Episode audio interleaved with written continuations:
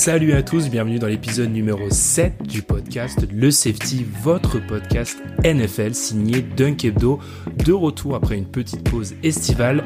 Lui, il n'a pas de prix de pause et il a continué à suivre la NFL dans cet été euh, très très chaud. C'est Alan PFF. Comment ça va Alan? Salut Ben, salut tout le monde. Ça va, ça va très bien. Il s'est passé pas mal de trucs donc euh, j'avais hâte qu'on se retrouve pour en parler. Hmm. T'as vu que cette fois-ci, j'ai attendu 20 secondes pour te dire Alan PFF. Parce que on va avoir pas mal de, débats euh, pro football focus cette semaine entre payer des running backs, investir dans des safety. Il y a pas mal de choses à, à discuter parce que oui, tu l'as dit, il y a eu pas mal, pas mal d'informations qui sont sorties ces dernières semaines. On va parler donc grosso aujourd'hui entre la signature du contrat euh, gargantuesque de Patrick Mahomes, de son coéquipier Chris Jones, ou des pass rushers Joey Bossa et Miles Garrett, sans oublier Derrick Henry. Et alors là, si vous connaissez, si vous avez déjà écouté ce podcast, vous savez qu'un running payé, ça va faire discuter forcément. Et puis aussi, on va discuter en premier lieu de Jamal Adams, qui, dont le feuilleton a enfin était terminé. Il n'est plus un membre des New York Jets. Il arrive du côté des Seattle Seahawks. Et puis on finira, parce que parfois les non-actions parlent plus que les actions, par le cas Dak Prescott. Dak Prescott qui n'est toujours pas signé par les Cowboys de Jerry Jones. Avant ça, comme d'habitude, n'hésitez pas à nous suivre sur les différentes plateformes de podcast. Puis nous, on se retrouve dans quelques secondes pour ce nouvel épisode du Safety.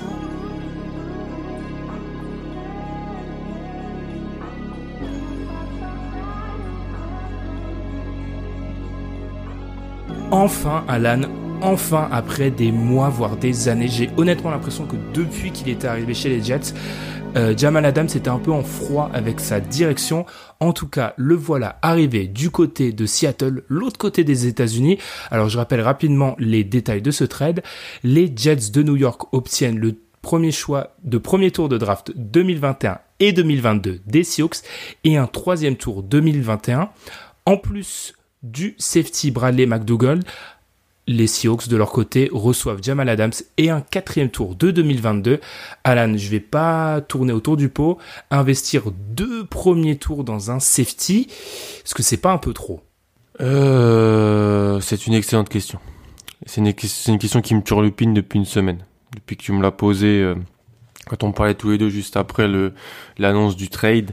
Euh, déjà, je pense, ces deux premiers tours, mais on peut tous les deux se dire, je pense, les Seahawks seront bons durant les, les deux années. Donc ça sera un pic entre, bon, 20 et 32 peut-être. C'est pas la même chose qu'un pic top 10 déjà. Euh, après, c'est vrai que c'est haut, mais moi, en fait, je le si, dans, en, en général, je dirais que c'est beaucoup pour un safety, mais je dirais que vu la technique et la tactique à la draft des Seahawks qui est de souvent reculer, euh, accumuler les choix, bah, c'est peut-être pas forcément une chose si négative que ça, si horrible que ça, parce que ils ont réussi, ils ont à démontrer qu'ils ils pouvaient trouver des joueurs plus tard dans la draft pour leur système. Là où Jamal Adams, c'est un joueur qui est insérable dans tous les systèmes et qui va, je pense, vraiment fleurir dans, la défense des Seahawks. Donc c'est beaucoup. Pour en, si on étudie la NFL dans sa globalité, dans, si on regarde tous les trades à chaque fois, on dit deux firsts, c'est beaucoup. Mais déjà, c'est la norme maintenant pour les superstars, pas, forcément les safety, mais pour les superstars, les Jalen Ramsey, les Khalil Mack, c'est des postes différents, plus importants, je suis d'accord, mais c'est des superstars. Donc pour Adam, c'est parti pour ce qu'il faut donner aujourd'hui pour une superstar. Et ensuite, je pense que pour les Seahawks, c'est leur tactique de, d'assemblage d'équipe, c'est moins problématique que pour d'autres en fait. Ouais, ce que tu sous-entends par là, c'est que de base, les premiers tours chez les Seahawks sont peut-être pas si bien utilisés que les tours de draft un peu plus loin. On sait qu'ils ont construit ce qu'on peut apparenter plus ou moins une dynastie, en tout cas une très forte équipe sur la longueur, grâce à des choix du deuxième, troisième tour et un peu plus loin, et pas forcément des, choix du premier tour. C'est vrai que si on regarde leur historique récent, à part Earl Thomas et Bruce Irvin peut-être dans une moindre mesure, euh, Russell Wilson n'est pas un premier tour de draft, Bobby Wagner n'est pas un premier tour de draft, Cam Chancellor n'était pas un premier tour de draft, mm. pareil pour Richard Sherman, enfin voilà, les joueurs marquants n'étaient pas des hauts choix de draft. KJ Wright, la même chose, enfin mm. voilà. Euh, par rapport à ce que tu as dit, c'est vrai que récemment, on voit euh, deux tours de draft, deux premiers tours de draft échangés pour... c'est arrivé pour de nombreuses superstars je, je lisais un article qui expliquait que c'est arrivé huit fois depuis euh, le début du siècle. Et c'est vrai qu'il y a une période, on va dire, milieu des années 2000, début des années 2010 où c'est un peu moins arrivé. Et récemment, on a eu Jalen Ramsey, Khalil Mack, euh, Laramie Seal aussi, qui est mm. parti pour deux premiers tours de draft. C'est vrai que dans chacun des cas, on était face à un joueur qui était un des meilleurs à sa position. C'est un peu le cas de Jamal Adams. Pour répondre à la question que je t'ai posée, je pense que le trade se défend ça reste cher. Je maintiens que ça reste cher. Surtout qu'on peut y revenir.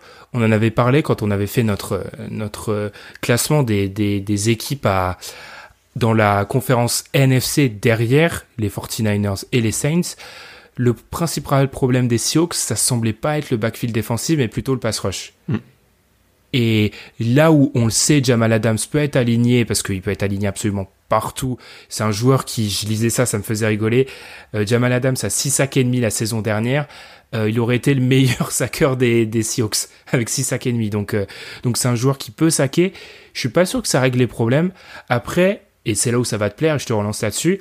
Si on est dans une approche, il faut plutôt blinder le backfield défensif. Mm et ben alors je comprends le choix de Jamal Adams, qui est bien sûr en plus de ça très polyvalent. Ouais, ouais, c'est ça. Il était limite de facto le meilleur pass rusher des Jets. Ça veut aussi dire que le pass rusher, le pass rush des Jets était mauvais. voilà, Anémique. Ça fait très longtemps qu'ils ont un problème là-dessus. Ils ont toujours eu un bon, intérieur de ligne, mais le pass rush est, mauvais. Ouais, il, il peut être aligné partout. Après, moi, la chose que je me demandais, c'est, on connaît Seattle, le type de défense. C'est pas des, ils, ils bougent pas leurs joueurs, euh, ils leur pas une liberté exceptionnelle partout. Moi, je pense qu'en fait, il va être simplement, voilà, jouer, euh, il va être, jouer, il va jouer dans la box à côté des deux, euh, des deux gros linebackers, avec les trois, les trois autres qui seront derrière, donc les deux corners et Quandre Diggs. Euh, c'est très schématique, ça a une défense qui a beaucoup marché, mais c'est une défense qui a besoin de pass rush. Moi, je me rappelle quand ils étaient super bons, les Seahawks 2013, 2014, même 2015, ils n'avaient pas forcément des gros noms, même si Michael Bennett, pour moi, ça a toujours été un, un très très fort joueur, mais ils avaient une multitude de pass rush qui pouvaient se relayer. Et là, en fait, c'est peut-être en termes de profondeur et de niveau, parce qu'ils ont ils ont perdu Clowney. Donc, euh, en termes de niveau pur et de, de nombre, le pass rush est, un peu moins bon et c'est là où c'est un type de défense, je pense, qui a plus besoin d'un super pass rush parce que avec les couvertures de zone derrière, par exemple les 49ers, ça marche très bien, les, Chargers aussi, ils jouent ce type de défense là, donc cette défense créée par les Seahawks parce qu'ils ont un très bon pass rush, là où Atlanta joue cette défense là, mais comme ils ont pas de pass rush, bah, ils se font défoncer.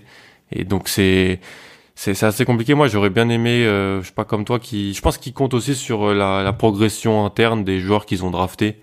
Donc beaucoup des pass rushers au premier mhm. tour. Donc il faudrait pour eux que ça, ces joueurs-là prennent un, un, nouvel élan parce qu'ils vont vraiment en avoir besoin, surtout sans Clowney. Mhm. Euh, par rapport à ce que tu as dit, par rapport au schéma défensif des, des Sioux, c'est très intéressant. Je lisais un article sur The Athletic qui expliquait que, en gros, là, donc, euh, le, le, schéma des Sioux, Jamal Adams est tellement fort, il pourrait jouer pratiquement à n'importe quelle position et être élite. Mm. C'est vrai qu'il peut prendre le rôle d'un Cam Chancellor et c'est un peu ce qu'on lui promet.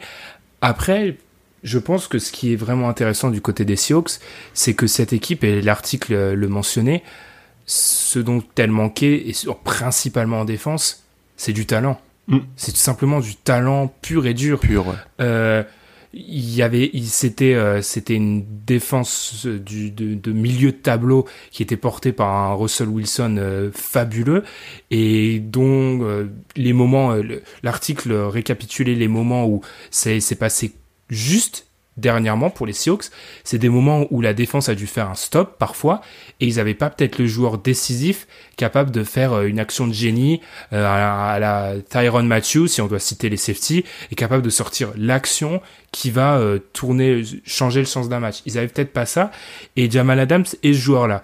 Donc par rapport à, à son implantation, je m'inquiète pas trop. C'est vrai que je pense quand même qu'ils croient beaucoup à leur investissement à la draft dans les, dans les pass rushers et sur la ligne défensive, mais ça reste un peu faible, surtout quand euh, enfin, tes ennemis euh, proclamés, c'est les deux grosses franchises dont, dont, dont j'ai cité le nom plus tôt, les Saints et les 49ers qui ont deux grosses lignes. Ouais. Ouais. Ils ont besoin de, mettre toujours de la pression parce qu'il faut vraiment perturber le QB. C'est, c'est le genre de défense. Ils sont, ils jouent beaucoup avec les yeux sur le QB. Euh, ils veulent créer des turnovers et tout ça, mais pour ça, il faut vraiment mettre de la pression parce que sinon, les les les les, les, coordinateurs offensifs ont compris maintenant comment tu pouvais contourner cette défense là ça fait fait quasiment 8 ans 8 9 ans qu'elles sont implantées que les Seahawks sont implantées en NFL alors bien sûr il y a des variantes hein. ça change il y a des types de couverture qui diffèrent mais ça a été prouvé que voilà même si tu as beaucoup de talent derrière et que tu as des joueurs qui sont longs qui savent bien jouer les couvertures et tout ça il faut vraiment mettre de la pression euh, peut-être plus que dans d'autres systèmes où c'est du homme à homme ou si jamais euh, tu es dans du pur homme à homme derrière et que tu as des très bons corners bah voilà t'as besoin d'un pass rush qui peut-être gagnera, du, le fera par, sur un gain de temps ou sur autre chose. Là, t'as besoin vraiment de joueurs qui, qui cassent le jeu sur la ligne pour, pour créer tout ça. Et c'est vrai que bah, sans Clony, euh, l'expérience Ziggy ça, ça a pas marché. Euh, ça fait longtemps qu'ils ont, voilà, qu'ils cherchent peut-être des réponses euh, sur le pass rush. Donc on verra. je crois qu'ils ont même qu'ils ont repris Bruce Irvin. Donc à voir. Mais ouais, il va falloir de la progression de, de leurs jeunes. Après, au niveau du backfield défensif, tu avais déjà cité son nom dans, l'épisode auquel je, je, parle. Euh, Quandre Diggs qui est arrivé de Détroit, qui avait fait des bonnes choses quand mm. il était sur le terrain, la défense avait avait augmenté, avait passé un palier. Tu rajoutes Jamal Adams. Alors je vais pas faire, je vais pas faire le blasphème de comparer ça à ce qui se passait plus tôt j'allais dire dans la décennie, non, parce qu'on est dans une nouvelle décennie, ce qui se passait il y a quelques années du côté des Seahawks, mais on a un backfield défensif qui devient très fort en fait. Euh, on a toujours aussi un corps de linebacker euh, très fort aussi. Oui, il va falloir trouver des solutions sur euh, l'avant de la ligne, mais à voir si l'équipe pourra pourra le faire. À part si tu as quelque chose à rajouter peut-être sur les les Seahawks, on peut passer du côté des Jets. Ouais. Parce que j'ai l'impression qu'on parle très peu de ce trade du côté Jets en fait quand j'écoute les différentes émissions, les, je lis les articles, etc. Euh, je trouve personnellement qu'ils s'en sortent très bien parce ah que encore une fois, euh, deux first round picks, deux choix du premier tour euh, pour un safety qui en plus ne cachait même pas ses envies de départ. Enfin, tout le monde savait qu'il voulait s'en aller de, New York. Hmm. C'est très très solide. Donc, insulter le proprio, qui a insulté le GM, qu'insulter le coach. Ouais, tu t'en sors, tu t'en sors très bien. Tu t'en sors vraiment très bien. Et c'était ce qu'il y avait de mieux à faire, c'était ce qu'il fallait faire. Je faut, saluer ça. Je, pense que de ce qui est sorti un peu, hein, ils ont reçu autant parce que en gros ils ont réussi à dire, aux Seahawks que ils allaient les changer. Je crois que c'était les 49ers qui étaient aussi dans le dans l'eau et, et, en gros les CEO se sont dit on est prêt à mettre un tour de un premier tour en plus pour juste pas pour qu'il aille aux Fortiners et que ce soit nous qui le récupérons j'ai lu ça je sais pas si c'est vrai si c'est du bluff mais ils ont bien joué leur carte euh, alors qu'ils n'avaient pas beaucoup parce que quand t'as un joueur qui proclame qu'il veut partir euh, et qu'il est proche de qui draft 2016 donc proche de de potentiellement être euh, tester le marché c'est ils ont le mieux qu'ils ont pu donc ouais ouais je suis très bien pour eux après voilà hein, le problème des Jets c'est de bien drafter aussi. Donc on verra. Mhm. Ouais, c'est c'est le, problème. Après, c'est positif pour eux parce que alors on sait Sam Darnold, il est dans sa déjà sa troisième année, mais ne faut pas se faire d'illusions. L'effectif a quand même encore des gros trous. Il y a beaucoup de postes à adresser et avoir deux choix du premier tour, même si, comme tu l'as dit, ils seront très probablement euh, à la fin du premier tour c'est toujours positif d'avoir ces choix en plus parce que si, euh, alors là, je, je, joue à la Madame Irma, mais si en plus du côté des, des Jets, on réalise encore des saisons difficiles, ça ferait quand même potentiellement trois choix dans le top 40. Ouais. ça devient, ça devient super intéressant de leur mm. côté. Ensuite, euh, oui, euh, on, on, verra, mais il n'empêche, il n'empêche que moi, ça me fait toujours rigoler que sur Twitter, il y a toujours une petite hype Jets qui, qui, qui prend parfois. on verra, on verra, mais même si on, on, on avait, on, devait pas en parler, mais avec les, les forfaits qui s'accumulent du côté des Patriots hmm. et les Jets et les, les Bills qui paraissent favoris, mais il y a toujours l'incertitude. Josh Allen en a déjà parlé. Il pourrait, je dis pas gagner la division, mais il pourrait accrocher quelques matchs par-ci par-là. Après, ça reste une équipe qui est toujours en construction. Je pense qu'on est d'accord là-dessus. Ouais, totalement, totalement. On peut enchaîner et parler gros sous très gros sous même parce que difficile de pas parler de la prolongation du contrat massif historique, tous les adjectifs que tu veux, Alan, conclu entre les Kansas City Chiefs et Patrick Mahomes. La franchise et le joueur sont donc liés pour les 12 prochaines années et pour un montant qui pourrait dépasser, c'est ça qui a fait un peu la une euh, de tous les journaux, même dans la presse, j'ai vu des articles dans la presse, entre guillemets, généraliste, même ici euh, dans l'Hexagone, dépasser les 500 millions de dollars. Les champions en titre, ils se sont pas arrêtés là, puisqu'ils ont également conclu une extension avec le defensive tackle Chris Jones, qui était lui annoncé partant. C'était un peu une petite surprise de le voir re-signer. Un peu moins gargantuesque que celle-ci d'extension 4 ans, 85 millions. Alan, encore une fois, je te mets direct dans la sauce, comme diraient les jeunes. Est-ce que on n'a pas là tous les ingrédients d'un back-to-back, voire d'une dynastie?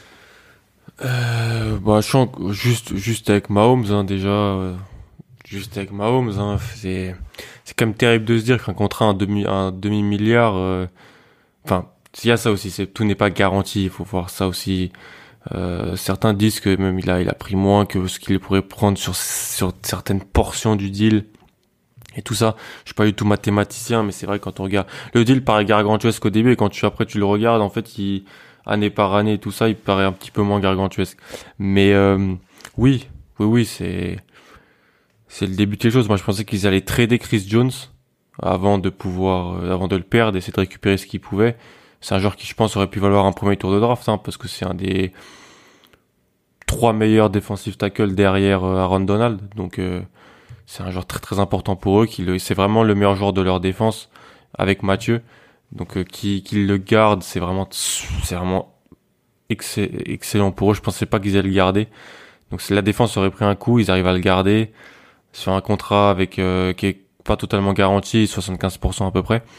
Et puis Mahomes, Mahomes, Mahomes qui te, bah, qui, qui te permet juste en l'ayant dans ton équipe d'être un, comme quand il y avait Aaron Rodgers entre 2011 et 2016 au, au Packers, c'est-à-dire que t'as Aaron Rodgers, t'as vêtement, t'as Patrick Mahomes, t'es candidat pour aller en, au, au, au match de, au final de conférence, je dirais. Donc, à partir de là, c'est très compliqué. Surtout en AFC. Surtout en AFC, à voir, voilà, prochainement comment ils, ils feront face à, au, au prochain qu'il faudra payer les choix. Je pense que Sammy Watkins, son temps est compté. Ça pourra libérer un peu d'argent. Euh, les prochains sur la liste seront bah, Tyreek Hill et potentiellement Kelsey. Même si on a discuté toi et moi des fois, euh, Mahomes, il a pas besoin de, il est tellement fort. Je pense qu'il a peut-être pas besoin de d'avoir autant d'armes pour être aussi fort. Il sera fort avec des gens un petit peu moins moins forts et ça sera surtout ça important pour les Chiefs dans dans les prochaines années parce qu'ils pourront pas garder tout le monde. Là, ils ont ils ont fait des choix, des choix forts, qui les, qui en font euh, bah des ouais favoris pour euh, pour un, un repeat, c'est sûr. Mmh, totalement. Euh, je vais peut-être commencer par le point un peu plus barbon, celui un peu technique. C'est vrai que tu as, parlé de ce contrat. Euh, alors je suis pas non plus mathématicien, je fais que gloser répéter euh, ce qu'on peut dire d'autre. C'est vrai que la structure du contrat, d'après les, les, spécialistes un peu du, du cap, euh, fait que on est plus vers un contrat qui ressemble à quelque chose comme 180 millions sur 6 ans. C'est-à-dire que à la fin de la saison 2025, et alors qu'à la fin de la saison 2025, il y a encore presque 320 millions à payer, il pourrait en fait, euh, ça, il pourrait avoir un nouveau contrat. Enfin, il est très, très improbable de voir, euh, de voir Mahomes rester euh, au Chiefs jusqu'en 2031 sous les termes de ce contrat-là, hmm. parce que c'est Bill Barnwell encore une fois de d'ESPN qui l'expliquait. Bah, notamment à, ce moment-là, il y aura une renégociation des droits TV. On sait que dans ce genre de cas, le salary cap explose. Donc, si Mahomes continue d'être et c'est fort probable, à part blessure, euh, continue d'être un joueur majeur de la NFL. On pense qu'il va pas euh, garder un, un contrat qui euh, sera daté d'un d'un autre d'un autre environnement, d'une autre histoire presque. Donc ce qui est sûr, c'est que Mahomes sera chez les Chiefs jusqu'au milieu de cette décennie, voire plus.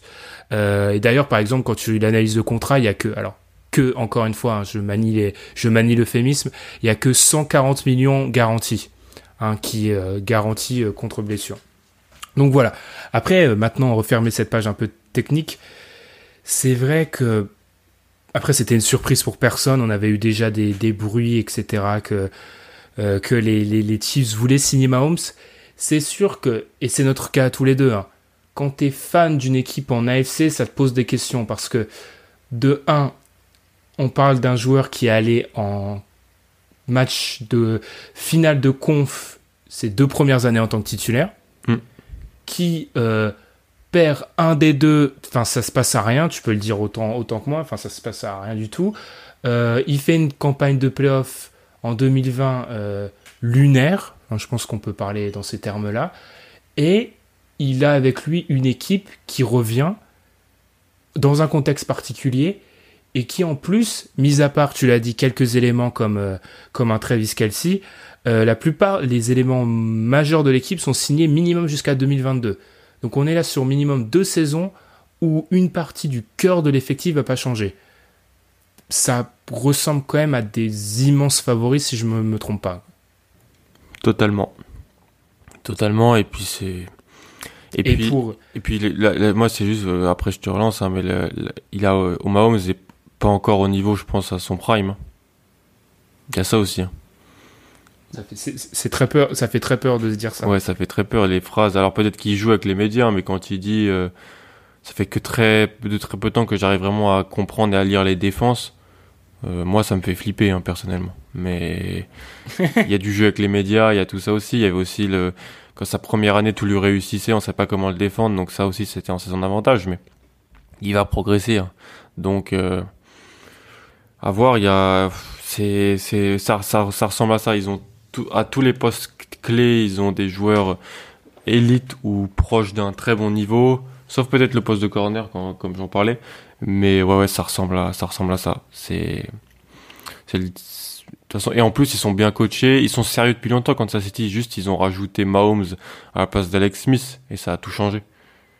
C'est ben sûr, sur la décennie précédente, pardon, c'est une des équipes les plus solides en AFC. Mm, Déjà, c'est ça en plus. C'est pas comme si on donnait un talent, euh, un talent générationnel à une franchise dysfonctionnelle. C'est qu'on le donne à une franchise qui en plus est bien coachée avec un coach Hall of Famer, avec, euh, enfin bref, le, le, mariage paraissait parfait. Euh, c'est arrivé au, au, bon moment. Je pense que le reste de l'AFC tremble et on va pas, on va pas, on va, on va faire des previews sur cette saison qui s'annonce extrêmement bizarre. On va pas les griller, mais euh, on faisait, on faisait ce petit jeu de deviner euh, qui était derrière Ravens, euh, Ravens Chiefs en AFC. Il y a, il y a, y a, j'ai bien peur qu'il y ait encore une grosse marge entre les Ravens et les Chiefs. Mm. Parce que vraiment, vraiment cette équipe n'a qu'à progresser. Et en plus, il y a eu des, des ajouts de jeunes talents, Michael Hardman, etc. Enfin bref. Euh, ouais. Enfin, Clyde Edwards, ton ami sélectionné au premier tour en running back. J'aime toujours là, un petit peu le piquer avec ce genre de truc. Ouais. C'est une de mes passions. Euh, ouais, c'est. Je suis un peu. C'est pas que j'ai rien à dire, c'est juste que le meilleur joueur de la ligue a re-signé dans le chez le champion en titre pour euh, une longue période et l'intégralité de la NFL devrait trembler. Totalement. Il n'y a, pas, y a pas de négatif ou de, de take euh, inverse à, dire en fait. C'est ça, c'est qu'il n'y a même pas. Enfin, le concept de trop payer Mahomes n'existe même pas pour moi. Non. T'as de loin le meilleur quarterback de la ligue qui est tout jeune, qui va entrer dans sa quatrième saison. Il n'y a, y a pas de concept de surpayer pour lui. Enfin, on lui aurait offert, on lui aurait offert l'état du Kansas, j'aurais estimé que c'était encore, euh, c'était plutôt une bonne affaire. non, il n'y a pas de, il y a, ça passe. On va faire un truc, Alan, c'est que j'adore faire ça. C'est qu'on va pas respecter la trame. On va direct aller du côté de Dak Prescott. Parce que Dak Prescott voit un autre jeune quarterback signé, lui qui est toujours en imbroglio avec les, les Cowboys et Jerry Jones. Qu'est-ce qui se passe Qu'est-ce qu'on fait avec Dak Prescott? Parce qu'on est au début du mois d'août, au moment où on enregistre. Euh, Dak Prescott va jouer sous le franchise tag. Il est toujours pas signé. Ouais. C'est surréaliste cette situation qui, un peu à l'image de ce qui s'est passé avec Jamal Adams, j'ai l'impression dure depuis un an et demi. Ouais, c'est c'est long. J'ai pas, il y a des moments où je suis ça avec attention, d'autres où je suis pas parce que plein de choses qui sortent tout le temps, des présumés refus d'offres. Finalement après il n'aurait pas jamais reçu l'offre présumée, voilà. Euh, je comprends pas ce que font les Cowboys personnellement. Euh, après, est-ce que les Cowboys ont confiance en eux et dans le fait qu'ils peuvent potentiellement, euh, c'est bête hein, ce que je dis parce que je le pense pas, trouver un remplaçant à Dak Prescott euh, à la draft ou, ou, autre part, bah ça pourrait expliquer le non-mouvement. Parce qu'en attendant, tu t'aides pas. Il y a bien un truc qui a, été montré, c'est qu'il faut pas attendre parce que plus t'attends, plus le prix monte. Donc, euh, faudrait pas que Deshaun Watson c'est une extension euh, avant avant avant avant Dak Prescott par exemple. Et puis les Dak Prescott, il a la draft de Goff, de Wentz que des mecs ont déjà signé. Mahomes c'est la draft d'après, il, il, vient de signer. Watson va sûrement signer. Donc euh, je comprends pas. Plus t'attends, plus le prix monte. Et le prix est déjà monté très très haut. Donc euh, je suis comme toi, je comprends pas euh, Jerry Jones et les Cowboys sur, sur le coup. Et puis là, là alors c'est quelque chose que j'aime bien mettre en avant en NFL comme en NBA. Et en NFL, c'est d'autant plus vrai avec un quarterback, selon moi, la relation entre la franchise et le joueur. Quand ça fait des années que tu es en bataille pour un contrat, alors certes, euh, on sait qu'il y a l'aspect business toujours dans, dans, les sports américains, mais je pense que ça laisse des traces toujours. Et que ça peut être un truc qui, plus tard, ça peut semer quelques petites graines qui, euh, plus tard, seront pas forcément positives pour la, euh, pour la franchise. T'as eu raison de dire un truc, c'est que on a un peu des infos euh, contraires. Alors bien sûr, là, on sait que les deux parties essayent de manipuler un peu les médias et ce qui sort. C'est pas très surprenant. Après, encore une fois, en me renseignant, on avait plus l'impression que c'est la durée du contrat qui faisait question. Mm. C'est-à-dire que euh, les du côté des, du côté des Cowboys, on voudra un, contrat plus long que Prescott. Prescott, qui comme d'autres quarterbacks, doit aussi anticiper qu'à un moment le cap va exploser, même si en ce moment, à cause du, contexte, il risque de un petit peu euh, se, rétracter. Il y a la question de la, la, durée. Après, moi, côté Cowboys, ce que je me dis, c'est que là, tu es quand même dans un régime de, de perpétuelle incertitude. C'est-à-dire que si tu continues à le faire jouer sur le cap, euh, il y a un moment où il va peut-être refuser. Et l'idée selon laquelle tu penses vraiment être capable de remplacer, on ne fait pas de classement ici, mais un quoi, un top 10 quarterback NFL du jour au lendemain, ça me paraît lunaire en fait, quand on sait à quel point c'est une position difficile à remplacer. Ouais, totalement. Et ouais, j'ai pas, franchement, j'ai pas grand chose de plus à dire là-dessus. Les infos sortent, il y a des infos contraires, il y a des pourparlers entamés. Il y a du jeu de poker menteur sur la cinquième année, en option. Les Cowboys veulent plus. Lui, il veut pouvoir sortir du contrat plus tôt, comme tu l'as dit, pour pouvoir renégocier à un moment ou aller ailleurs. Euh, pour moi, il, pour moi, c'est pas du tout le même cas qu'un Jared Goff, par exemple. Tu vois, pour moi, les Rams, ils ont pas été, euh, comment on appelle ça, euh, réalistes avec Jared Goff. Je pense qu'ils auraient pu trouver un remplaçant à Jared Goff tu vois, la draft ou, ou tout comme ça, tout avec McVeigh et tout ça. Là, Dak Prescott, il a quand même montré depuis quelques, quelques, quelques années que franchement, il est très solide. On en pense qu'on en veut, comme tu l'as dit, top 10, ouais, c'est ça, je dirais entre 8 et 12 selon les classements, selon les saisons. C'est un quarterback du, du, du, pas du premier échelon, mais de, la première moitié des, des quarterbacks NFL. Donc après, je dirais, il faut y aller, il faut lui faire confiance, faut l'installer. Et puis, il faut pas, pas avoir peur de ça parce que plus t'attends, comme je dis, plus t'attends, plus tu vas potentiellement le fâcher lui, tu vas fâcher la relation et tu vas commander plus de, plus de dollars. Donc, je comprends pas, franchement, je comprends pas Jerry Jones sur le coup. Euh, et puis, est-ce que, est-ce que tu, je sais pas, est-ce que, est-ce que Prescott est prêt à jouer euh, sans, sans extension ça? Il y a pas, il y a des choses qui sont sorties là-dessus. Beaucoup de, de poker menteurs, comme je l'ai dit je suis assez dubitatif. J'ai pas grand chose à dire sur, sur le sujet, en fait. Je suis juste en attente que, voilà, il signe et qu'on qu'on en parle plus, en fait. Hmm. Alors, on va peut-être rester dans le Texas rapidement parce que beaucoup de gens se demandent si euh, le, le, le, le, contrat de Mahomes aura un impact sur les autres jeunes quarterbacks. Et si on parle autres jeunes quarterbacks, difficile de pas mentionner Deshaun Watson, tu l'as fait. Est-ce que tu penses que ça aura un impact sur Deshaun Watson? Moi, clairement, et c'est pas pour rien que j'ai essayé de mettre l'accent sur cette relation de confiance, je pense, entre la franchise et Patrick Mahomes. Je pense qu'elle n'existe pas vraiment entre Deshaun Watson et le front office des Texans. Ce qui m'amène à penser que Deshaun Watson va prolonger, c'est dans son intérêt, mais je pense pas sur une longue période. Je pense qu'il va quand même clairement, il signera pas sur 10 ans. Il va pas, il va pas faire confiance à ce front office sur une aussi grande période. Je pense qu'il va peut-être leur donner 2-3 ans pour prouver, ok, là maintenant, vous avez votre franchise quarterback. Euh, D'ailleurs, je t'ai pas coupé quand t'en as parlé, mais c'est assez marrant. T'as dit, ah, quand une superstar se fait échanger, euh, le prix, c'est deux premiers tours. Visiblement, à part quand elle part des Texans parce que Dion, euh, DeAndre Hopkins et Jalen Clooney c'était pas deux second tours enfin quand tu quand tu réfléchis quand tu vois euh, euh DeAndre Hopkins oh, c'est un joueur que je porte dans mon cœur et Jalen Clooney c'est un scandale qui ne sort pas avec minimum trois premiers tours de draft de ces de ces gens là bref on a mm. assez parlé là-dessus. Euh, après tous ces mouvements là je vois bien des Sean Watson certes accepter le contrat mais se dire je me laisse une petite porte de sortie dans 2-3 ans pour voir si vous allez me donner des gages. Je vois, je vois, je vois. La situation et le sérieux du front office des Texans n'est pas celui des Chiefs, n'est même pas celui des Cowboys. Hein. Moi, je comprendrais que Prescott veuille s'installer dans le futur euh, des Cowboys. Hein. Franchement, l'équipe est, l'équipe est talentueuse, nouveau, nouveau staff. Euh, ils n'ont pas peur de payer ou de des choses comme ça. Pas peur de trader pour aller chercher des stars aussi. Donc, euh, ouais, ouais. Moi, je pense qu'il euh, il faut pas que pour pour les Cowboys, il faut pas que Watson signe euh, avant Prescott. Vraiment, parce que parce qu'il va prendre de l'argent à l'année, je veux dire, à l'année euh, Watson en annuel.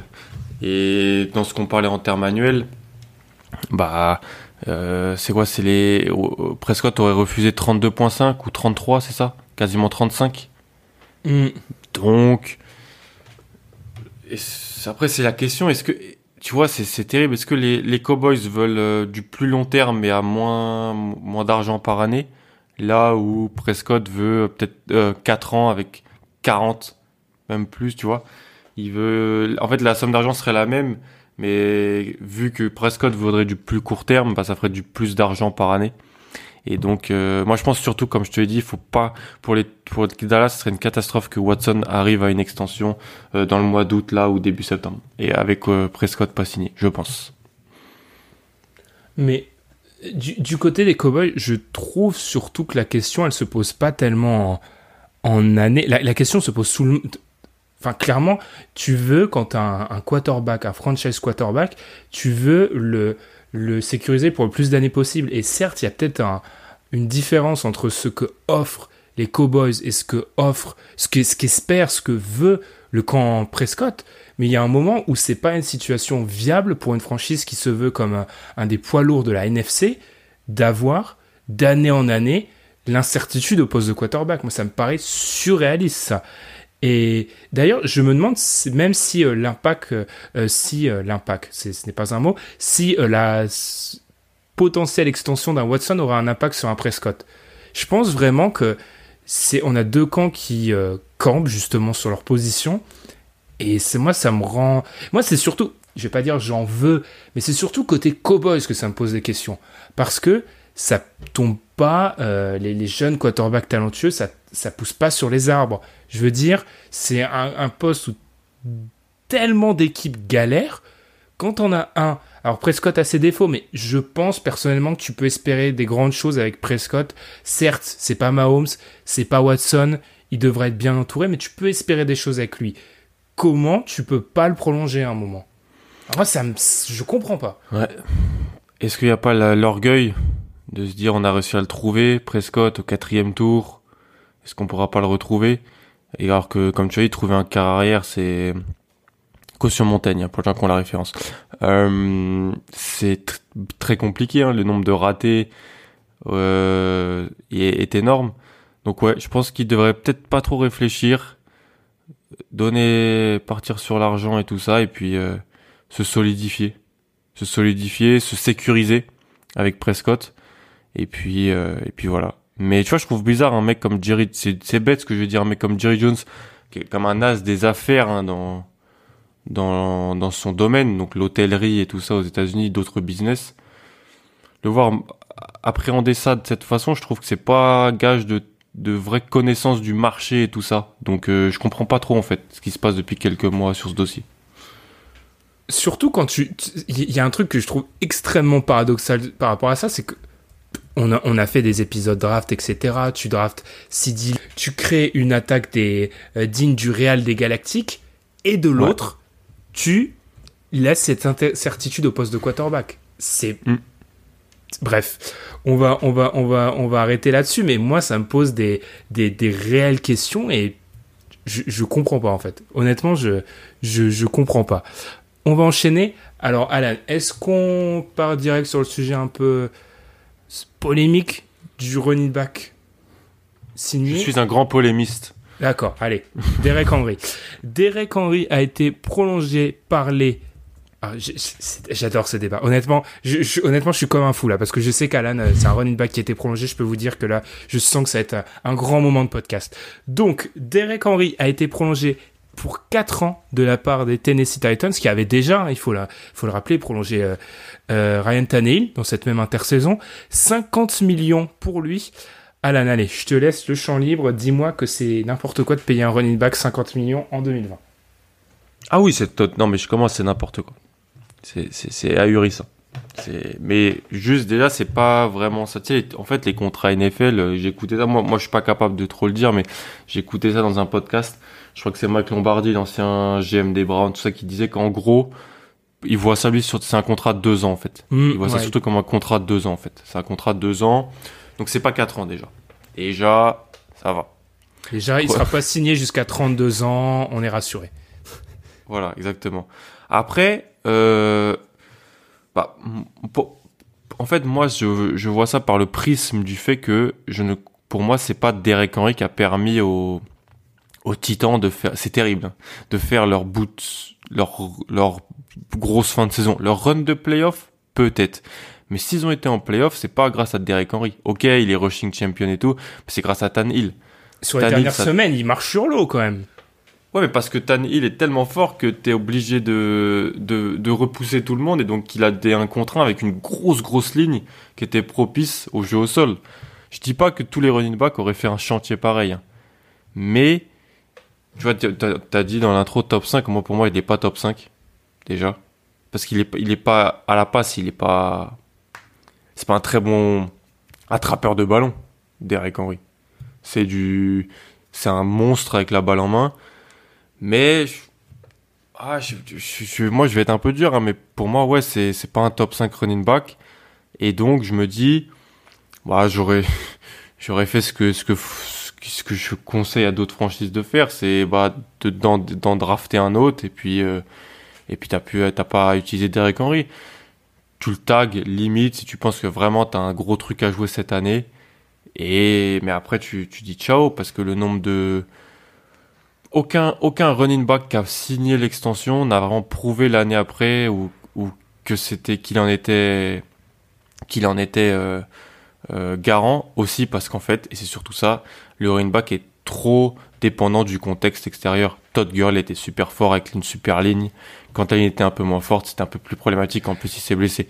Zeke c'est un peu pareil avec les blessures. Derek Henry pour moi était très dépendant du fait bah, que Tan Hill euh, était tellement fort que on jouait beaucoup pour stopper la passe et l'émergence d'AJ Brown, Corey Davis de l'autre côté. Et donc il se retrouvait avec voilà une très bonne ligne offensive contre la course et des match-ups favorables avec une boîte moins dense en, population. Donc voilà, je me dis, et en, même temps je dis ça, je dois aussi avouer que que ce soit contre les Patriots ou contre les Ravens, quand la boîte a été plus densifiée, il a quand même fait réagir. la boîte, il, a quand même fait, hmm. il a fait du dégât. Il a quand même fait du dégât. Je pense qu'il a été, voilà, il a nagé sur l'eau sur quelques semaines avec aussi Tanil qui faisait qu'il avait une attaque un peu plus ouverte. Mais voilà, moi je l'aurais pas, moi j'aurais pas, j'aurais pas donné euh, tout cet argent. Voilà, tout simplement. Alors, j'allais, j'allais, j'avais deux points sur lesquels je voulais absolument réagir. Je voulais déjà réagir sur ça. Je te trouve un peu dur quand tu dis, euh, certes, euh, AJ Brown, etc. Il y a eu du côté de l'attaque aérienne des Titans, il y a eu une très forte fin de saison hein, qui fait que selon mm. moi, déjà première take, euh, le contrat de Tiny il pose plus de questions que celui de Derek Henry. Je glisse, juste ça comme ça. Hmm. Selon moi, euh, Henry reste quand même. Enfin, c'est le l'œuf ou la poule. Hein, mais je reste persuadé que le jeu de course du, du côté des Titans de McVrabel, il est. C'est la clé de voûte. C'est plus important que le jeu de passe, en fait. Et deuxième chose à laquelle je voulais réagir, je te trouve très dur quand tu dis, alors on n'aime pas trop faire ça, mais je te trouve dur quand tu dis Derek Henry, c'est pas un top 5 running back en fait. Parce que j'ai du mal à voir. Il a la production. Euh, beaucoup de gens disent ah mais il a eu une grosse fin de saison. Mais en fait quand tu regardes les stats avancées, je disais un article là-dessus. Euh, en gros c'est juste une question de volume. D'un point de vue statistique avancé, ça a toujours été un top 10 running back sur euh, les statistiques avancées. Et l'année dernière, il a eu pour lui le volume qu'il n'avait pas sur les saisons d'avant. Hmm. C'est un mec qui fait toujours plus de 4 yards par course. Et où l'année hmm. dernière, c'est devenu, c'était un moment, c'était un sketch où il devait être à plus de 6 à un moment. Hmm je trouve quand même que c'est un joueur dominant à sa position. C'est peut-être pas McCaffrey, mais euh, j'estime quand même que pour une équipe qui veut se baser sur le run et sur une approche un peu euh, old school à l'ancienne, hmm. payer son running back sur deux ans, euh, c'est pas fou. Pour moi, c'est pas fou. C'est pas Le'Veon Bell, par exemple. Parce qu'en plus, tu as les fondations. Tu vois, tu parlais de cette équipe qui avait fait ce run. Alors peut-être qu'elle sera pas aussi forte qu'elle l'a été en janvier dernier, mais c'est la même équipe. Les receveurs sont là, Tanil revient. Globalement, alors il y a eu des pertes au niveau des tackles, on en avait parlé. Plus concline, ouais. Mais globalement, c'est le, cœur de l'équipe reste le même. Donc mhm. c'est pas fou de. Enfin, on change pas une équipe qui gagne, quoi. Mais est-ce que le cœur de l'équipe reste le même? Mais est-ce que tu penses qu'ils seront encore sur cette, cette aura de fin de saison, quoi? Tu avais l'impression qu'il pouvait rien leur arriver. Je pense peut-être. On en a déjà parlé. Je pense pas. Honnêtement, je, je, suis pas, je suis pas fou. Je pense pas mais je pense que ça peut toujours être une équipe qui fait les playoffs et qui hmm. peut euh, faire des coups. Le haut de l'AFC, on l'a dit avec les Chiefs, semble assez difficile à, à, à, les conquérir. Il y a aussi la question des Ravens, mais je pense que c'est pas fou de parier sur tes forces en fait. Parce que tu vois, hmm. si, allez, ils, adoptent ta technique, ils payent hmm. pas Henry, ils le laissent partir dans une autre équipe bah alors certes tu peux faire produire des running backs du 3 du troisième tour mais bien souvent tu les fais produire comme un on va dire un, un titulaire moyen voire un peu en dessous de hmm. la moyenne. Henry il avait la reproduction d'un top 3 running back l'année dernière. Ouais, c'est difficile à remplacer ça. Je suis d'accord je suis d'accord. Mais pour moi c'était vrai c'était lié vraiment au contexte qui l'aidait du fait qu'il ouais je vois. gros grosse ligne grosse ligne pour le sol hein. contre la contre la passe, elle n'est pas exceptionnelle. Mais grosse ligne où ils ont investi en plus, un des premiers tours, ils ont payé Saffold, euh, tout ça, donc grosse ligne. Et en fait, vraiment, moi, je voyais ça comme ça. Je, trouvais que plus la saison avançait, plus le fait que bah, tellement Tanil nageait sur l'eau, tu pouvais pas te défendre comme avant. Et donc, ça, ça permettait vraiment de, de bons match-up pour, euh, pour le jeu de course. Moi, j'ai vraiment hâte de voir si Tanil redescend un petit peu sur terre parce que je pense que le, il y a Tannehill était peut-être sous sous côté à, à, Miami. Moi, je trouvais contre les Patriots, il souvent des bonnes choses quand on jouait contre contre eux. Il, a été il a été sur un nuage dans la fin de saison. En playoff, bon, il a pas eu à lancer la balle. Non, sérieux, hein. Les deux premiers, des deux contre contre les Patriots, contre les Ravens.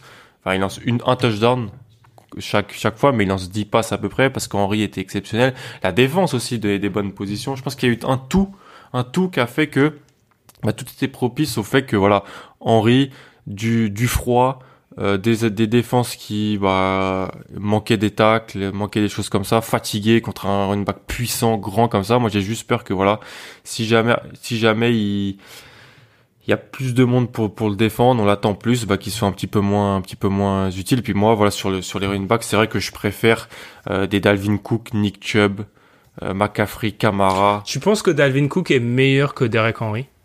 Ouais, je pense, ouais. Tu vois, je pense que c'est là, c'est là où on est différent. Je pense que peut-être mm. que je suis traumatisé par le match de playoff où il a écrasé les Ravens, mais je pense vraiment que Derek Henry est un top 5 running back. Alors peut-être que c'est moins euh, polyvalent que les mecs que tu as, que as cités, qui peuvent, eux, sont très forts pour réceptionner, qui sont pratiquement des receveurs slash euh, euh, running back mais j'estime que Henry est un morphotype et un prototype tellement unique qu'il est hmm. extrêmement dangereux. Et juste, je te laisserai enchaîner après. Je pense aussi, je suis peut-être plus, euh, je suis peut-être plus positif que toi et moins pessimiste. C'est aussi parce que euh, je trouve que même quand c'était Mariota, il y avait quelque chose avec Henry. Ça restait un running back dominant, c'est peut-être un peu fort, mais certes, il n'était pas aussi étincelant qu'il l'a pu être en fin de saison euh, euh, en, 2019 et puis au, au playoff 2020.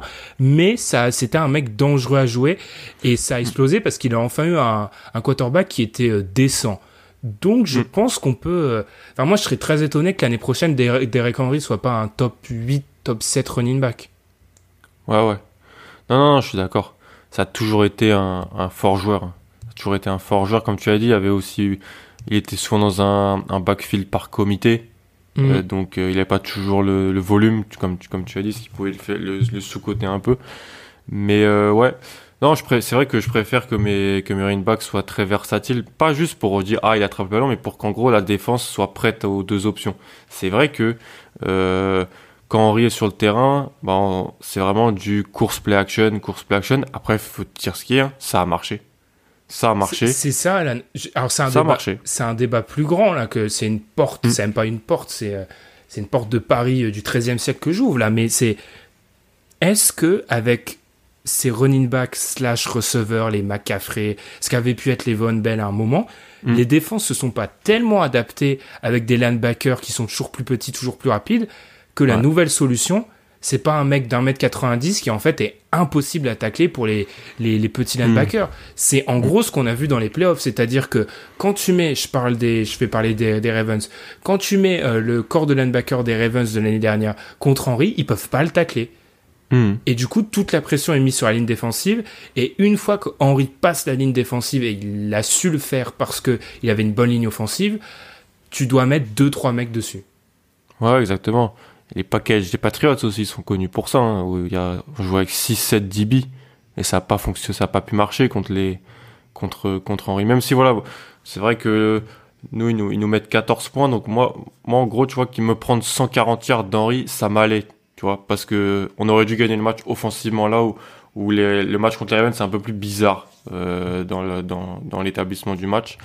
Euh, je sais pas, on verra, on verra, mais c'est moi, puis je regarde l'historique aussi. L'historique des, des running backs euh, prolongés payés cher est pas excellent. Ah, il, il est pas en ma faveur. Je, je, il est pas. Après, Henry a pas le même profil que les autres, faut le dire aussi. C'est ça. Mais c'est beaucoup. Je te coupe, mais c'est vrai que beaucoup des euh, payé très grassement récemment euh, ressemble au profil dont, dont tu parlais en fait. Des mecs peut-être un peu plus fragiles.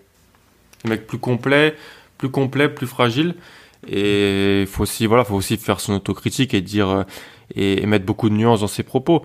Euh, ça a marché, tu vois, quand on Henri était sur le terrain, on savait que c'était course ou play action. Ça a marché aussi le run des Patriots de 2018 avec Michel, mm. où on Michel était sur le terrain, c'était course ou play action. White était, était sur le terrain, c'était passe et ça marchait quand même parce qu'il y avait une très bonne exécution. Donc ça peut marcher, ça peut vraiment marcher.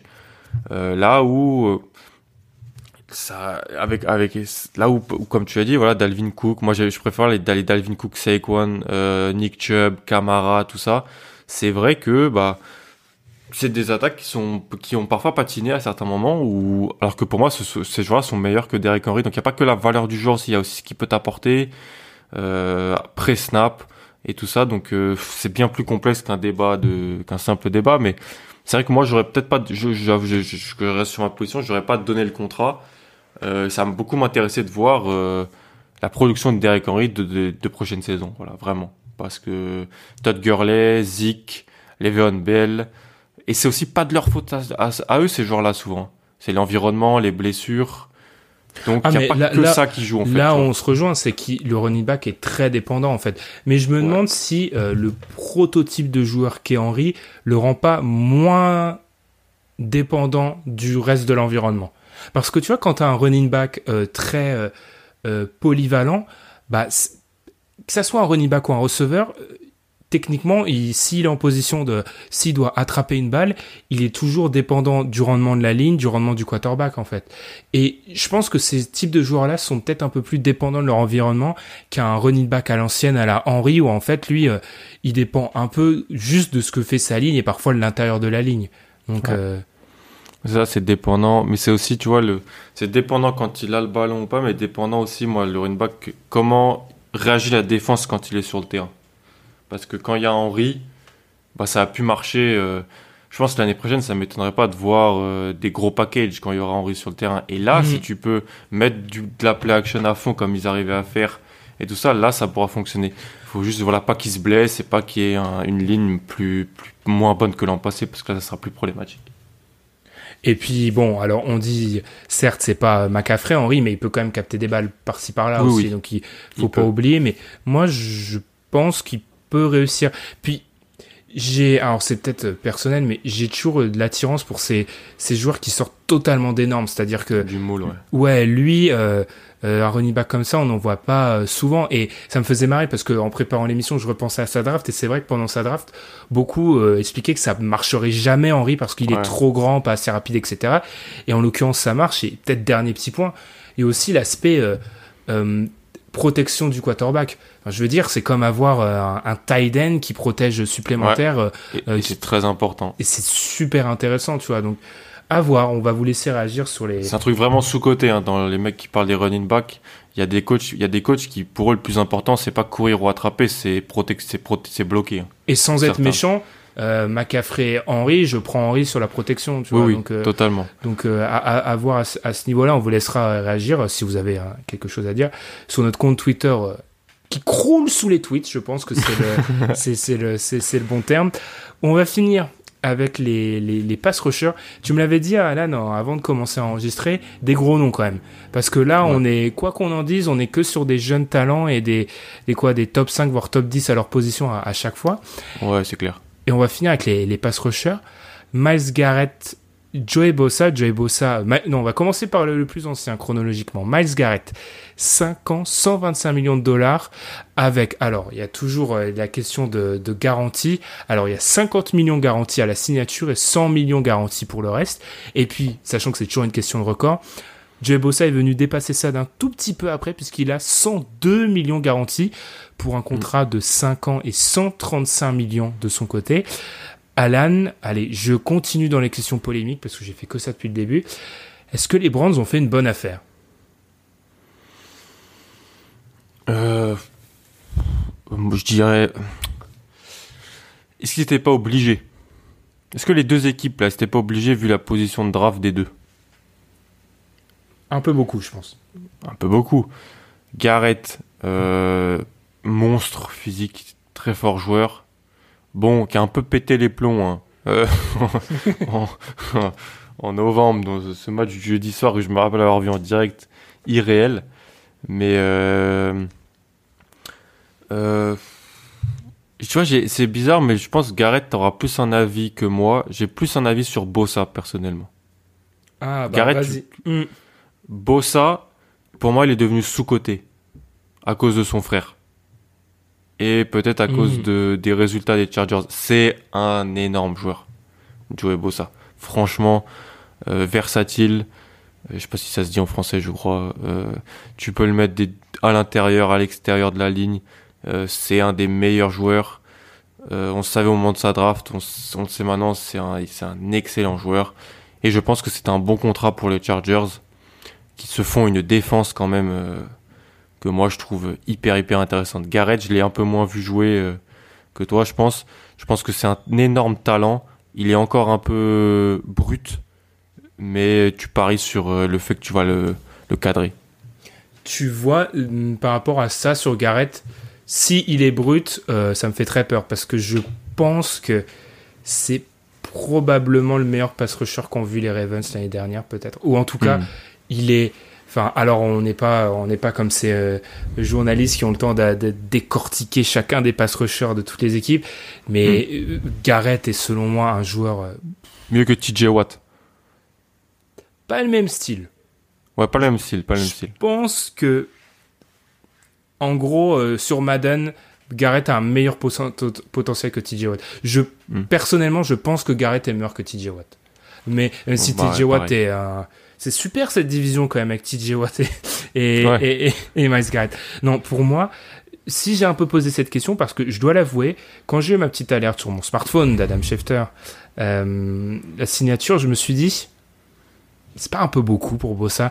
Et c'est vrai que hmm. je pense que je rentre parfaitement dans, dans le portrait que tu as dressé, c'est que peut-être à cause de Nick, à cause des Chargers, je sous-estime peut-être ce joueur qui a un super pass rusher extrêmement complet. Hmm. C'est Daniel Jeremiah de, NFL Network qui, qui le disait qu'en gros il a, il, a, il a toute la panoplie, il est bon contre le run, euh, c'est un excellent pass rusher, etc. Il a apprécié de ses coéquipiers euh, et tutti quanti, mais je prends quand même Garrett au-dessus. Pour moi, Garrett et je serais pas étonné que l'année prochaine, cette année, enfin, même si bon, c'est pas ce qui va se passer avec la NFL cette année, Garrett soit le meilleur. Alors c'est difficile de dire pass rusher, on va dire edge le meilleur edge de la NFL.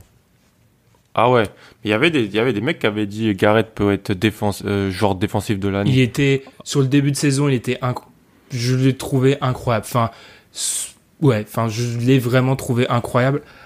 Après, enfin je dis meilleur edge. Euh, Aaron Donald joue parfois sur le côté de la ligne, donc bref, hein, on va pas rentrer dans le débat. De toute façon, dès que c'est un débat, un joueur contre Aaron Donald, la réponse c'est Aaron Donald. c'est, Exactement. C'est toujours ça.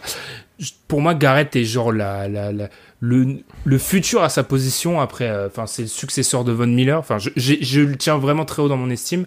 Donc, peut-être en comparaison, j'estime que c'est une bonne affaire sans faire un jour à Joey Bossa, bien sûr. Ah ouais.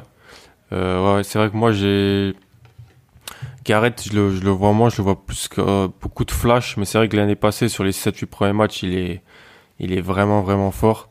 Là où Bossa, je trouve extrêmement consistant année après année.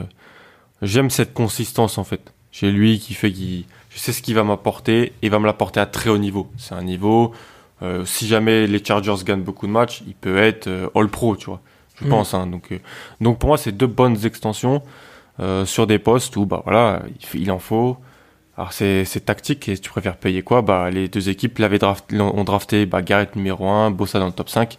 Il a fallu le payer et donc c'est c'est deux signatures que je trouve normales pour des, des futurs stars de la ligue hein, s'ils le sont pas déjà. Qui ils y sont, je pense. Ils sont peut-être pas vus, je dirais, dans le grand public avec un très grand un G pas ils sont pas la Khalil Mack encore Von Miller, tu vois, mais même si pour moi, enfin alors je vais peut-être l'assumer, à l'instant T, je prends Miles Garrett au-dessus de Khalil Mack. Surtout sur la dernière saison qu'on a vue.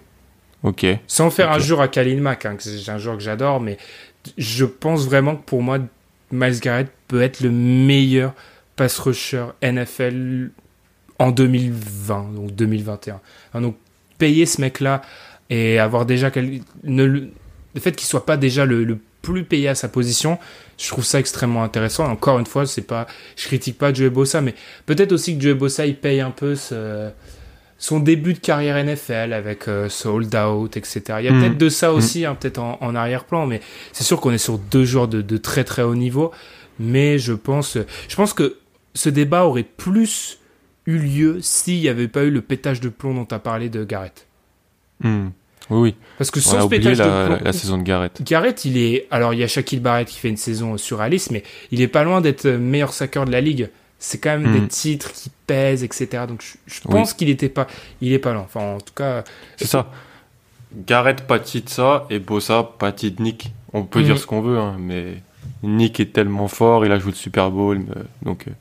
Au qui de l'année, Super Bowl, tout le monde dit qu'il est incroyable, donc ouais, ouais, c'est c'est compliqué d'avoir un frère comme ça. Après, euh, quelle famille quand même, parce que avoir deux des quoi, des cinq meilleurs edge de, de la NFL. Euh, ouais. Euh, je, je, dis depuis le début de l'épisode qu'on n'aime pas faire de classement, mais je, n'arrête pas de faire des classements dans cet épisode. Donc bon, c'est un peu dur, mais ouais, c'est en tout cas ce qu'on peut dire pour les Browns comme pour les Chargers. Bonne nouvelle, parce que c'est pas des franchises très heureuses sur les dernières années, donc bonne nouvelle d'avoir sécurisé deux talents. Et on peut voir que du coup, je n'ai pas une haine viscérale des Browns parce que j'admets que Garrett, euh, Garrett est incroyable. Tu as fait preuve de, de, juste, de justesse. Hmm. On va conclure là-dessus, Alan, je pense, alors qu'on s'approche de l'heure euh, d'enregistrement. Est-ce que tu as quelque chose à dire? On a l'habitude de finir par un petit point euh, Ravens Patriots. Allez, je te laisse quelques, quelques secondes, quelques minutes comme tu veux sur les Patriots qui... Alors à chaque fois que j'ai une alerte Patriots ou que je vois un truc qui se passe du côté des Patriots, c'est un joueur qui refuse, euh, qui ne va pas jouer cette, année. Alan, la question, c'est quoi le plan de Bill? Ça te fait rire ça. Mais il euh, n'y a pas de plan. Enfin, je, sais pas, je pense qu'il faut arrêter de penser que Bill c'est un ayatollah qui contrôle la vie des joueurs et tout ça. Hein. Mais... Euh, Ouais, donc c'est ça, côté Patriots, bah, trois gros noms quand même qui vont pas jouer l'année prochaine. Hightower surtout. Surtout Hightower important parce que plus de Van Noy et plus de Collins. Patrick Chung, le safety. Et puis euh, Marcus Cannon, le tackle droit qui avait eu un cancer au lycée. Donc je pense qu'en termes de santé, voilà, c'est. Il y a aussi beaucoup de joueurs qui ont eu un bébé récemment. Ça joue dans le fait qu'ils ils veulent pas jouer. Juste, je, te, je te coupe juste, c'est vrai que Canon, il y a certains joueurs NFL qui. Alors, la NFL a sorti un communiqué de presse en expliquant que si certains joueurs remplissent certains critères, euh, je sais pas, maladie pulmonaire, etc., eux, ils peuvent dire non avec moins de pénalité, dira-t-on, que les autres. Mm. Donc c'est peut-être l'intérêt. Exactement. Il y a d'autres joueurs un petit peu moins, des joueurs que voilà, la Pass Nation aime, aime beaucoup, mais qui sont pas très connus ailleurs. Mais ouais, on va voir. Hein. Euh, je pense que ça va permettre à des peut-être des jeunes d'avoir plus de temps de jeu. Euh, ça pose quand même question parce que on aurait aimé voilà potentiellement avoir tout tout notre effectif avec un Cam Newton, ça aurait été super. Mais je pense que ça change pas énormément de choses. c'est pas parce qu'il y a Hightower, Chang et qui joue pas que ça va tanker ou c'est pas qu'on va être moins bon en AFC. Euh, je pense pas. C'est des joueurs importants, c'est clair. Si demain tu me dis que McCourty euh, joue pas et que Cam joue pas, là oui, ok. Et Dolman. Mais je pense que j'ai toujours les mêmes attentes envers l'équipe et ça va permettre à d'autres joueurs, des rookies, des joueurs un peu moins moins moins d'expérience de, de jouer parce qu'il faut quand même voilà qu'on qu'on forme les prochains joueurs euh, de la prochaine dynastie patriote. Il y a beaucoup de jeunes, donc euh, il y a beaucoup de vieux, pardon. Tu vois le lapsus, beaucoup de vieux. Et donc voilà, Patrick Chung, c'est un safety. Ça fait 10 ans qu'il est là voilà, est-ce qu'on peut, on a drafté en deuxième tour, est-ce qu'on lui donne du temps de jeu cette année, ça peut être bien. Et euh, Hightower aussi, on a drafté trois, trois linebackers, bah voilà, il y en a d'autres qui sont dans, dans, le moule, potentiellement pour euh, donner du temps de jeu, c'est des joueurs importants. Ça, c'est une perte vocale et euh, en termes de productivité, de production, mais euh, je suis pas, je suis pas inquiet plus que ça. voilà, s'il y a une saison encore, parce qu'on en a parlé. Euh, t'as parlé juste euh, avant d'enchaîner, t'as parlé des objectifs côté Patriots. Euh, les tiens restent les mêmes parce que oui, Alan fait partie du staff des Patriots de Bill Belichick. c'est quoi, c'est quoi concrètement les objectifs de ton côté? Gagner la gagner la division et puis essayer de essayer voilà d'aller embêter aller embêter soit les Ravens soit les Chiefs sur un match AFC. Tout ça tout ça si Cam Newton est notre starter et qui joue trois quarts de la saison en tant que titulaire. Voilà. si c'est Stidham, euh, on se contentera de gagner la division. Ok, hein, on voit toujours hein, la petite rivalité avec les Bills. Hein, elle, a, toujours ça en travers de la gorge. On ne lui vole pas sa division. Hein, c'est ça. J'ai toujours connu ça de mon vivant, c'est la mienne. Ah, Je ne la rendrai pas. Euh, côté Ravens, rien d'exceptionnel à dire. Le jour où on enregistre, les joueurs reviennent au camp d'entraînement. Rien de, rien de bien à dire. Par que Lamar Jackson a vraiment l'air de forcer pour que Antonio Brand ah oui. intègre ah l'effectif. Dieu merci, la NFL l'a suspendu 8 matchs. Mais dans quelques semaines, j'aurai à nouveau peur, pour être honnête. Euh, non, à part ça, quelque chose d'extrêmement marrant. C'est que du coup, euh, pour ceux qui suivent la NFL, euh, Lamar Jackson a eu le, titre, la, place numéro 1 du top 100 NFL. Je trouvais ça marrant à comparer avec un The Athletic qui avait fait un article avec 50 dirigeant, coach, etc. NFL et où Lamar Jackson se trouvait septième en fait. Et on voit en fait, je pense, euh, cette différence, cette mot magnifique, cette dichotomie entre euh, peut-être comment voient les joueurs NFL euh, Lamar Jackson et peut-être comment voient certains front office Lamar Jackson. Et je trouve ça intéressant. Je dis pas que Lamar Jackson est le meilleur joueur NFL. Je en fait, pour moi, la vérité se situe peut-être euh, quelque chose entre, au milieu. Il y a, je pense, toujours un, espèce de clash philosophique entre ceux qui euh, acceptent le quarterback comme Lamar Jackson et ceux qui pensent que c'est toujours une façon euh, euh, bâtarde, si je puis dire, de, jouer la position. Jouer la position, ouais. Ouais, j'allais dire ça. Ouais, c'est trop, trop intéressant de voir comment la vie des joueurs, c'est pas le même que la vie des front office cette espèce de respect qu'il y a entre joueurs sur, pour certains gars, ce que font certains, puis d'autres front office qui peuvent se penser plus intelligents, plus, plus. Je suis pareil que toi, je mets pas du tout Lamar Jackson meilleur joueur NFL, hein. mais euh, mais c'est pas le septième. Si on doit pas, en plus c'est ça, c'est si c'est sur la saison passée, il est pas septième meilleur joueur quoi. C'était que, chez les quarterbacks en plus là. ah oui, euh, septième, septième quarterback. Ah oui, c'est pas pareil. Septième quarterback, Tom Brady ah, était devant. Ah, ah, là là, la vieille garde. Alors, je vais, euh, je vais faire quelque chose de pas du tout radiophonique, c'est que je vais essayer de te trouver le l'article pendant qu'on enregistre. Hein. C'est, pas ouais, mais je, je, crois que j'ai pas vu l'article. Il y, a, Drew Brees et, et, Brady devant Jackson. Je pense que c'est ça. En fait, c'était un article de, de The, The, Athletic qui, en fait, euh, classait les joueurs selon des, des tiers, en fait. L'idée, hmm. l'idée, c'était de les classer comme ça. Et en l'occurrence, Mahomes était dans le tiers numéro 1. En gros, les tiers numéro 1, c'est les, les superstars. Wilson était aussi dans le tiers numéro 1. Et en l'occurrence, bah, je, descendais en fait cette liste et je me disais mais où va atterrir Lamar Jackson? Donc j'ai réussi à le trouver après avoir grillé quelques minutes expérience radiophonique euh, tiers numéro 1 donc groupe numéro 1 Mahomes bien sûr unanimité Wilson unanimité tu, tu parlais de la vieille garde Rodgers en 3 celle-ci hmm. On, peut, discuter là-dessus euh, Drew Brees quatrième Watson. 5 cinquième. Ensuite, on, on, change de groupe. On vient en groupe 2, c'est-à-dire un joueur selon les, les termes du classement. je traduis en direct. Un quarterback numéro 2 peut porter son équipe parfois, mais il n'est pas vraiment constant. Euh, et il a un ou deux trous dans son jeu. Donc Brady est devant, euh, Brady est devant Lamar Jackson. Et ensuite, on voit Lamar Jackson arriver septième, tu vois, septième meilleur quarterback. Enfin, c'est des questions qui se posent. Encore une fois, je fais pas mon fanboy Ravens. Je dis juste que je trouve la discussion le fait que on aurait eu cette discussion en 2019 à l'été, je, la trouve je, trouve, ça fascinant qu'on l'a encore en 2020. Hmm. Ouais, ouais. Sachant que le mec derrière, si tu veux vraiment parler de la, la persistance des traditions, c'est quand même Ben Roethlisberger qui est... ben. là, on va croire que je, suis, je, retourne dans des travers de haters des Steelers. Je trouve Ben Roethlisberger évalué souvent de façon bien, euh, avec beaucoup de complaisance de la part de beaucoup des évaluateurs, parce que je trouve pas qu'il ait prouvé récemment, en plus des blessures, que c'était un joueur euh, qui pouvait se... Ah, mais je, je pense que tu as une vieille garde de front office qui dirait qu'il préfère avoir Stafford, Matt Ryan, Big Ben que Lamar. Hein. Stafford, alors je veux pas rentrer dans ta, la hype de Alan PFF, Stafford, je, je peux comprendre, mais c'est vrai que Allen, Ryan, enfin bref, débat éternel. J'avais dit on s'approche de l'heure, bah là on l'a explosé l'heure. Donc on va conclure là-dessus cet épisode numéro 7 au retour des vacances du safety. Comme d'habitude, n'hésitez pas à nous suivre sur la plateforme de podcast où vous suivez le safety. Encore une fois, petite question technique, on va peut-être faire des petits changements de flux, etc. Donc n'hésitez pas à nous taguer at le safety podcast pour nous dire si vous avez eu des problèmes pour euh, accéder au podcast cette semaine. On va essayer de faire euh, ce travail de notre côté. Alan, j'ai eu une alerte. Je pense que PFF a ressorti un article, donc je te laisse courir pour aller le lire. Cette image de mec sans vie sociale.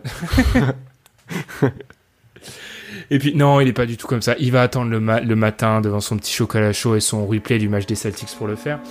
Et nous, du coup, on se retrouve dans deux semaines pour un nouvel épisode du Safety. Bonne semaine, salut. Salut. Bye.